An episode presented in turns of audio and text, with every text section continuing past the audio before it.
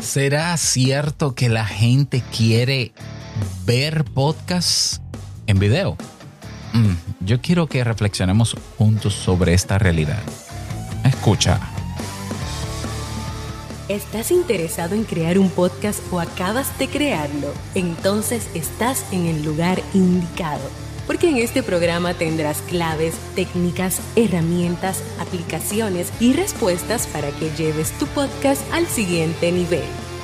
Y contigo tu anfitrión, podcaster y soloprenur que ha hecho del podcast su mejor medio para vivir, el del apellido japonés pero dominicano hasta la tambora, Robert Sasuki. Abre bien tus oídos porque esto es podcast. Hola, ¿qué tal a todos? Bienvenidos a este episodio 257 de Esto es podcast. Así es, ya no tengo que doblar la voz ni engolarla porque me han enviado de regalo una interfaz de audio. Eh, la persona me pidió que no dijera su nombre, me envió un correo hace unos días. Bueno, te cuento la historia rápido, ¿no? Me enviaron un correo hace unos días, es un oyente del podcast Te invito a un café y también de Esto es Podcast 2.0. Me dijo que quería regalarme una interfaz de audio, que le diera una, dirección física. Yo tengo una dirección física en Miami eh, con la empresa que, que me hace los envíos aquí a República Dominicana. Yo, como no tenía nada que comprometer, realmente no conozco a la persona, pero no hay problema. Vamos a ver qué es lo que pasa. Le doy mi dirección física llega el paquete, ayer lo fui a buscar y cuando lo despliego, cuando abro la caja, me doy cuenta de que es la Maonocaster E2, una interfaz de audio para podcasting, para streaming, eh, para videojuegos y hasta para karaoke y está chulísima. Así que yo quiero agradecer públicamente a esa persona que me envía ese maravilloso regalo. Lo valoro muchísimo. Eso es lo que se llama valor de vuelta, ¿no?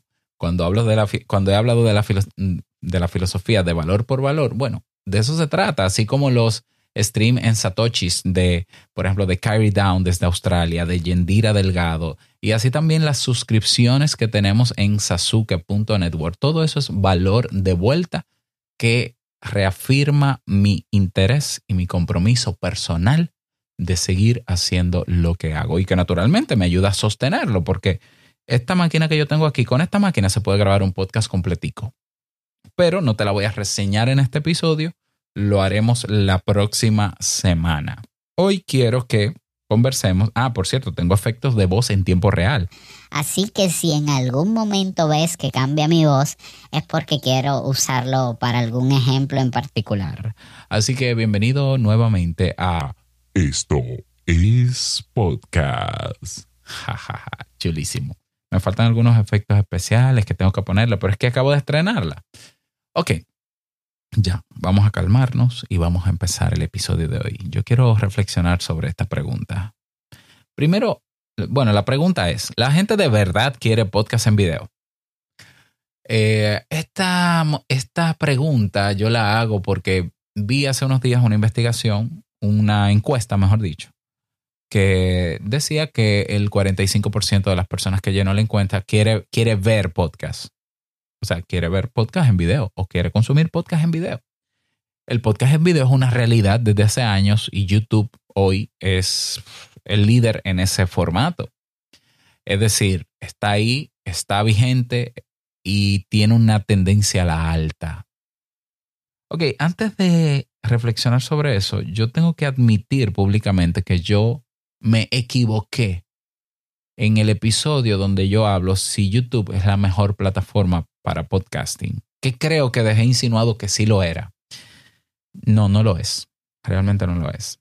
Entonces, dentro de mi reflexión de hoy, voy a señalar por qué YouTube no es la mejor plataforma para un podcast, ni para un podcast, ni para el movimiento del podcast tampoco.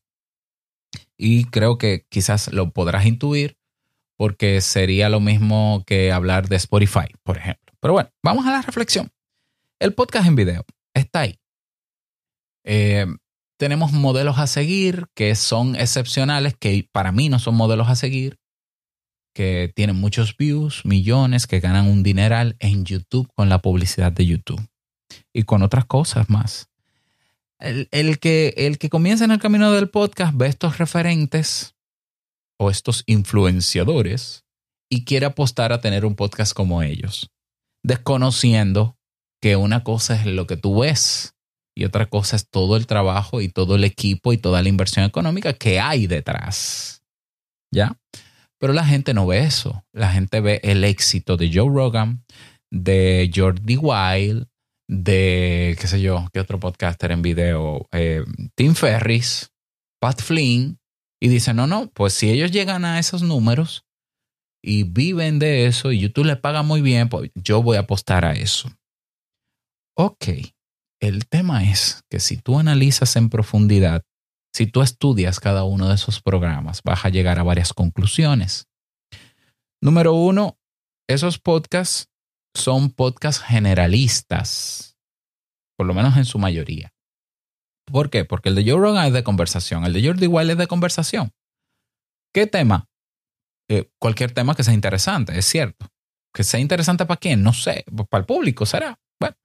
Ahí, eh, yo he visto eh, podcasts que tienen tantos entrevistados con tantos temas diversos que a veces yo digo, no sé si escucharlo o no, no sé si va a valer la pena o no, pero bueno, están ahí. Se parecen mucho a un típico programa de variedades de televisión donde hay que hablar de temas diversos y que la estrella sea eh, los temas diversos, eh, pero que no haya un interés particular sobre un tema. Tiene todo el sentido del mundo que podcasts como el de Jordi Wild, como el de Joe Rogan y otros sean súper populares porque hacen contenido popular. Y está bien, estoy de acuerdo. Entonces, si tú quieres brillar como lo hacen ellos, tú tienes que meterte en el mundo de generalismo. Vamos a hablar de cosas controversiales, de cosas actuales, vamos a buscar figuras. Y para eso hay que hacer una inversión porque si tú vas a buscar figuras hay que pagar algunas de esas figuras. Aunque tú no lo creas, hay que pagar, sí. Algunos sí, algunos no. Un famoso no va a ir a un podcast que acaba de comenzar y tiene pocas vistas. Es muy difícil. Pero si tú te buscas inversionistas que te paguen esas, le paguen a esas figuras, vas a crecer en el mundo de lo popular. Claro que ganan mucho dinero en YouTube porque tienen muchas visitas, porque tienen muchos suscriptores. En el mundo del podcast que yo conozco, siendo el podcast generalmente, como norma, el podcast es un medio de nichos, ellos son la excepción, no la regla. Ah, bueno, pero es que si vamos a aspirar, vamos a aspirar a lo más alto. Bueno, pues haz lo que ellos hacen. No es que hables de, los que, de lo que ellos hablan, es que inviertas lo, en cómo ellos invierten. Y creo que sí, que hay una fórmula que puede que te lleve. La mayoría de la gente que hace podcast no tiene esos recursos. Y no solamente no tiene esos recursos, sino que muchos oyentes de podcast no andan buscando podcasts generalistas, ¿ya? porque hay tipos de público. Una de las características más que destacó al Internet de otros medios, y que por eso Internet los supera a todos, y vamos a hacer la reflexión juntos. ¿Cuál era la diferencia en el año 98 o en el año 2000 de lo que estaba en Internet versus lo que estaba en televisión y radio y en periódicos, en medios masivos tradicionales. ¿Cuál era la gran diferencia? Piénsalo. En televisión tú encendías y ponías un canal de televisión y tú veías el contenido que ponían sus productores. No podías ni adelantar ni atrasar. La búsqueda más certera que podías hacer era cambiar de canal. No sabías lo, lo que estaban dando en otro canal hasta que no llegabas a él tenías que ver los anuncios o soportar los anuncios que te pusieran porque tú no tienes control en la televisión de lo que consumes. ¿Ya? Que de hecho, eh, eh, la metáfora del control remoto es una falsa ilusión de creer, de hacerte creer que tú tienes el control, pero realmente el contenido lo ponen ellos. En la radio lo mismo, tú tienes que escuchar lo que está ahí. En el periódico tú tienes que leer lo que ponen ahí lo que ponen ellos y eh, como ellos lo pongan. Y eso es lo que hay. Y mucha gente eh, a lo largo de los años ha confiado en estos medios masivos tradicionales, incluso dando como válido, como cierto todo lo que ahí ponen. Cuando llega el Internet y aparecen los primeros buscadores, Geocities, Altavista, nosotros los usuarios que empezamos en el mundo del Internet, yo, yo estoy en Internet desde, desde el 94. Lo, la maravilla era que tú ibas a uno de estos buscadores y lo que a ti te interesaba encontrar, tú lo buscabas. Y es cierto, en ese tiempo no había tanto contenido, pero algo aparecía. Yo a mis 15 años, en el, creo que en el año 96, 97, no me acuerdo, eh, yo buscaba acordes de canciones en, archivos TXT, en archivos de texto, con el internet dial-up de línea telefónica directa. Y era una maravilla. Descargaba MP3, que aunque duraba dos días para descargarse 3 megabytes, era una maravilla. Era, era un sueño saber que yo estaba frente a un medio, a una plataforma donde yo podía ir y encontrar lo que yo quería y no tenía que exponerme a lo que otro me pusiera. O sea, yo me acuerdo que cuando yo aprendí, aprendí a tocar guitarra antes de comenzar a buscar tablaturas en, en internet, para yo practicar una canción, yo tenía que tener o el casete con esa producción eh, o escuchar una emisora de radio que solía poner ese hit, esperar los anuncios y las canciones necesarias o llamar a la, a la, a la planta emisora para que te pusieran la canción para escuchar ahí. Así me aprendí canciones yo de Maná, de Shakira. Póngame la canción tal de Shakira, cuando era rockera, ¿no? Y ahí estaba yo esperando. Y ahora con ustedes, a petición, Shakira, con ojos, ojos así. No, ojos así no. Eh, ya ni me acuerdo. Ok, cuando llega el internet, que tú descargabas la canción de Shakira y la repetías una y otra vez y la guardabas en una, en un disquete. no cabía en un disquete. Lo guardabas en la computadora. Y entonces llegó luego eh, el, el USB de eh, quita de medio, ¿no? El disquete el disco plano.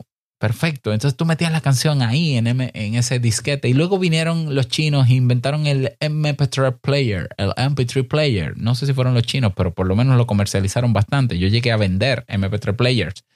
Maravilloso. El Internet se, se convirtió en el refugio de aquella persona que no estaba interesado en que me pusieran en la cara lo que yo no había pedido se convirtió en el refugio de aquella persona que no le interesaba el mainstream, porque el mainstream es basura en general. Solo entretiene, pero no, no, no suma a la vida de nadie. Eso fue lo maravilloso, eso fue lo disruptivo de Internet, lo que hizo que se posicionara hoy por encima de los medios tradicionales.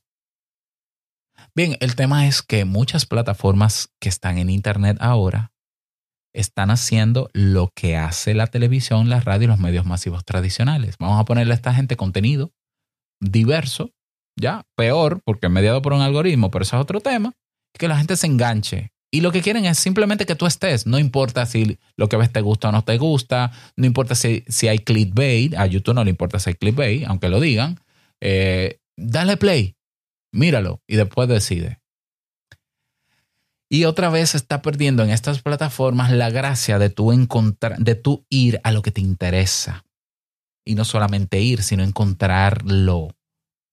Entonces, hoy es muy desagradable, así como en aquellos tiempos, ir a YouTube a buscar información sobre tal tema, encontrarte con 200 videos que tienen un thumbnail maravilloso y que cuando tú le das hablan de cualquier otra cosa y que te rellenan y te rellenan y te rellenan y no terminan de decirte lo que tú quieres.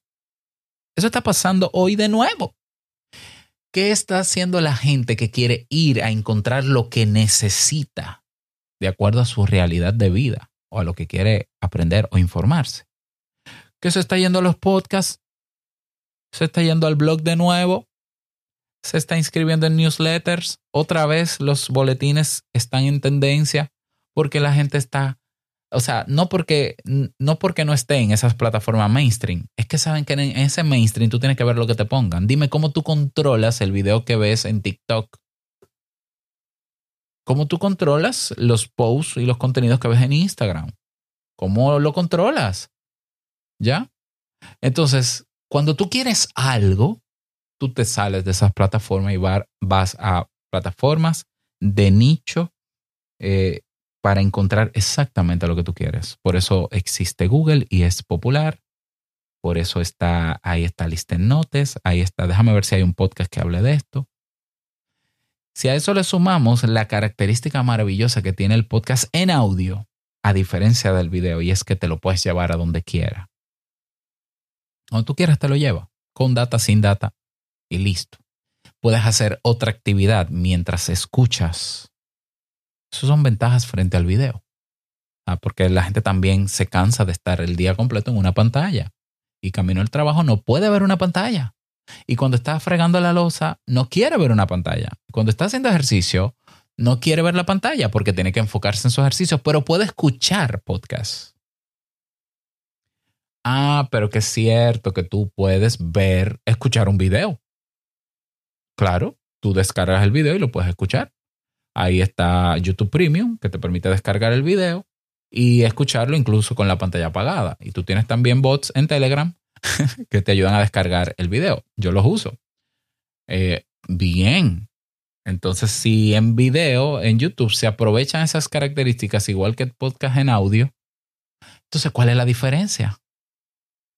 Es decir, si yo, a mí me gusta escuchar el contenido en podcast, primero porque es audio, me despega de la pantalla, me permite hacer otra cosa y lo puedo llevar donde yo quiera, entre otras características y yo encuentro un podcast como el de Jordi Wild, por ejemplo, o el Lo que tú digas de Alex Fidalgo, pues yo prefiero escucharlo en audio, porque por lo menos tengo un reproductor avanzado. Lo puedo poner en 1.2, en 1.5, le puedo cortar los silencios, le puedo subir el volumen, por ejemplo. Entonces, si ahí no hay diferencias, entonces el audio incluso pesa menos, se descarga más rápido, ocupa menos espacio que un video que yo voy a escuchar. Entonces, ¿para qué la, yo, me pregunto, ¿qué es lo que la gente quiere ver en un podcast de una persona o dos o tres hablando? Yo he escuchado testimonios de personas que dicen, no, yo lo que quiero es ver las expresiones. ¿Para qué? Yo quiero ver las expresiones. Y yo, y yo lo que me pregunto es, imagínate que yo veo podcast en video de gente conversando o una persona hablando sola para ver sus expresiones. ¿Estaría yo atento a lo que esa persona me está diciendo, si estoy enfocándome en sus expresiones? Probablemente no. Si tengo que ver un podcast en video, tendría que dejar de hacer otra cosa para ver un podcast donde lo bonito, donde el contenido me lo da una voz hablando. Entonces, realmente la ventaja está en la voz. Entonces, ¿para qué voy a ver video? Porque estoy desaprovechando una ventaja que tiene este medio. ¿Lo ves? Yo he comprobado durante muchos años, cuando hacía videos para YouTube, incluso antes de hacer podcast, yo hacía videos para YouTube, que hay gente que entra a los videos y lo que hace es saciar su morbo, su curiosidad de ver cómo tienes pintada la pared, cómo te peinaste, si tu lente tiene antirreflejo o no, qué es lo que tienes detrás en ese armario, cuál es el color de fondo que estás usando, cómo es tu iluminación. Hay gente, y, yo he tenido episodios que he grabado de podcast en video, y en vez de señalarme cosas del tema y darme feedback, me dicen, ay, qué bonito se ve ese reloj detrás de ti. Y yo digo, pero entonces, si tú te vas a concentrar en los elementos visuales que yo te doy en un video donde lo importante es lo que te estoy diciendo, tú no me estás prestando atención. Entonces, el tema va a calar de la misma manera. Si yo pongo una cámara mm, que me mire y yo haga mis muecas y mis expresiones y tenga que hacer toda una escenografía, ¿va a calar igual el tema o no? Yo, que no porque sea psicólogo, pero yo estudio el comportamiento humano, me atrevo a afirmar que no. ¿Por qué? Porque el cerebro necesita mantener un enfoque en algo. Yo he tenido la experiencia personal, empírica, de que lavando la losa puedo escuchar un podcast y hay momentos en que yo me sumerjo tanto en lo que estoy limpiando o estoy haciendo que no presto atención a la voz. Claro, claro que va a pasar. Y, incluso le doy para atrás y le doy para atrás. Otra gran ventaja, ¿no? Le doy hacia atrás. ¿Cómo no me voy a distraer si yo veo una majestuosa escenografía detrás, una excelente calidad de imagen de una persona que está hablando? ¿Cómo no me voy a distraer del mensaje? ¿Realmente estaré aprovechando yo ese contenido? Cuando yo quiero concentrarme bien en un contenido de alguien que está hablando, yo solo quiero escucharlo y tomaría una hoja o tomaría un teclado para escribir lo que me parece interesante. Eso te lo da el podcast en audio sin recurrir al video. Si a eso le sumamos la estrategia de plataformas como YouTube, que es no me importa qué contenido hay, lo que me importa es que mantenga a la gente dentro. Y si cuando la persona está viendo mi podcast en video tiene al lado 10 opciones diferentes, disminuye la capacidad de atención en lo que estoy diciendo y hace que la persona corte mi video y vaya a ver otro. Perdí a esa persona por experiencia no solamente mía, sino por testimonio de muchísima gente que tiene canales de YouTube, la mayoría de los que ven sus videos no se suscriben. Bueno, hay un diseño en YouTube que es quédate, ve otro, mira este otro, mira esta alternativa, ven, pero quédate, pero quédate, pero quédate, pero quédate. Y mientras tanto ve mirando anuncios, eh, etc. pero quédate. Ese es un negocio, ese es un modelo, pero tenemos que entenderlo. Entonces vamos, mi reflexión es, si mi podcast es de nicho y cumple con una con cubrir una necesidad puntual sobre una temática muy específica, temática que no es necesariamente popular, que hay gente que la buscaría, sí, pero no son tantas. Yo creo que YouTube no sería la mejor plataforma para tener, para hacer podcast en video. No sé si en audio, pero yo creo que tampoco en audio. Eh, Eso no quiere decir que no se suban, ¿eh? Pero reflexionemos. Si la gente me bus busca en YouTube y yo soy el único que habla de eso, ¿cuánta garantía tengo yo? Y eso se puede medir. ¿Cuánta garantía tengo yo de que esa persona se quede escuchando completo mi audio, se suscriba a mi canal y lo siga aprovechando? ¿Puede pasar? Claro que sí, yo, yo creo que sí. Pero eh, lo importante es que nos quitemos la idea de la cabeza de que por solo estar por YouTube o podremos ser famosos o nos vamos a ir viral o vamos a ganar un dineral cuando también sabemos que la forma de monetización de YouTube es ínfima frente al dinero que te puedes ganar creando tu propio negocio, tu propio servicio o producto. Que también es el mito de yo me voy para YouTube, me voy a, voy a dejar el podcast en audio, en YouTube hay más gente y gano dinero. E- Ese dinero, a menos que tú tengas miles de views y para lograr tener miles de views hay que ser controversial o hay que hacer contenido popular de tendencia, ese dinero no lo vas a ver por ahora. Y el tiempo que estás perdiendo en producción, en equipos, en tiempo, porque es más complejo producir un video que un audio, dándoselo a YouTube, lo puedes aprovechar mejor creando tu servicio, creando tu producto digital, creando tu plataforma, creando tu network, creando tu suscripción mensual con tu podcast en audio, invirtiendo en posicionarte en otras plataformas en audio donde hay gente que está concentrada en encontrar lo que quiere y prestarle verdadera atención sin saltar de un lado a otro y sostener a largo plazo tu podcast. Veo una tendencia cada vez más marcada de podcasts que se abandonan en audio para irse a video a YouTube. En mi país hay estudios bellos, hermosos, costosos, me imagino, tienen que serlo. Y la gente está ahí grabando su video. Oh, qué bonito, tenemos canal de YouTube. Y tú lo ves sufriendo. O sea, yo lo veo y yo sufro porque, oye, qué bonita inversión en video que han hecho, en escenografía. Con un canal con 200 seguidores, que los seguidores ya no importan, los suscriptores no importan en YouTube, porque lo que se posiciona ahora es cada video. Y los videos con 50 vistas, 100 vistas, 200 vistas, eso no van a monetizar por ahora. Si es que quieren recuperar la inversión de, de su de, del alquiler de esos estudios, porque, eso, porque ese podcast resulta que es muy de nicho. Que sí, que el nicho puede estar en YouTube, sí, pero, pero va a prestar el 100% de atención. Pero se va a mantener escuchando ese episodio la mayor parte del tiempo. Pero de verdad se va a enganchar. De, de verdad se va a suscribir. De verdad se va a mover de YouTube a suscribirse en ese lead magnet en esa página de aterrizaje para luego tú ofrecerle un producto o servicio. Ok, todo esto es reflexión. Yo no estoy haciendo afirmaciones. Todo esto son reflexiones que me llegan. Porque yo puedo decir por testimonio y por experiencia que he logrado sostener más de un podcast 100% en audio, sobre todo en audio, sí, 100% en audio. He podido monetizar, he podido vender, ofrecer productos y servicios sin tener que irme, casarme con una plataforma, no estoy casada con ninguna plataforma.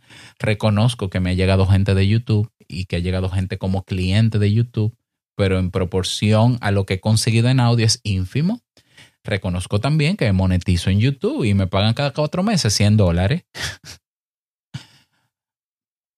versus los miles que me gano eh, al mes en otras cosas mías usando como medio mi podcast en audio.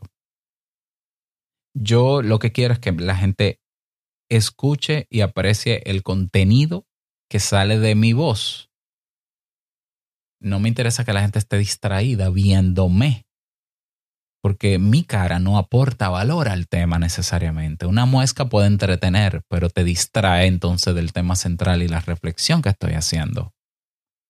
¿Ya? En YouTube también hay que producir contenido conciso, rápido y hay que ser animado porque si no la gente te lo dice. Ay, tú suenas como sacerdote, pero tú no te mueves, pero tú tienes que cortarle los silencios. Coño, cuánta vaina. Entonces, alguna vez yo dije que, el, que YouTube es la mejor plataforma para podcast. Realmente no lo es. Yo creo que el podcast, así como ha pasado, fíjate, en mi país ha pasado un fenómeno interesante. La televisión se posicionó, se posicionó por encima de la radio. Pero la televisión ahora está saturada de basura porque hay que hacer contenido mainstream. Y entonces los mismos eh, hosts de televisión donde más ganan dinero ahora es en la radio, en vivo. ¿Sabes por qué? Porque la gente le presta el 100% de la atención mientras están en el embotellamiento del tráfico o en el tapón. Y los escuchan completitos. Y los anunciantes tienen más, más rating, tienen, o sea, los programas tienen más rating. Los anunciantes pagan menos porque es radio, porque sale más barato pagar anuncios ahí esta gente no tiene que ir muy bien vestida para producir un programa de radio y todos ganamos y somos felices. Y yo me pregunto, ¿y YouTube no se pondrá así? Sobresaturado de mainstream, que la gente quiera un, un espacio diferente, donde no haya tanto ruido para aprovechar lo que realmente quiere, teniendo la maravillosa ventaja de verdaderamente elegir lo que quiere y controlar lo que, lo que consume. Que no va a ser la mayoría de la humanidad, que será un grupito el que seguirá aprovechando las ventajas del audio. Yo personalmente, Robert Sasuki, me quedo con ese grupito. Es mucho más fiel. Eh, la cantidad de eh, la retención por episodio en audio supera con creces a la, a la retención en video del mismo contenido. Eso es lo que yo quiero. Entonces es una cuestión de objetivo. Mi objetivo es que la gente me escuche, aunque sea poca, pero que le aproveche, número uno, y que se cree que me puede devolver valor, lo haga. Si yo quisiera hacer mucho dinero solamente, independientemente de lo que yo hable, yo ah, estaría hablando basura. Sí, porque muchas cosas del mainstream es basura. Entretiene, sí, pero es basura. La basura entretiene. ¿Mm? Entonces, bueno, esa es mi opinión. ¿Qué piensas tú? Me encantaría saber tu opinión al respecto. Así que nada más desearte un feliz día, que lo pases súper bien y no olvides que lo que expresas en tu podcast hoy impactará la vida del que escucha tarde o temprano. Larga vida al podcasting 2.0. Nos escuchamos en el próximo episodio. Chao.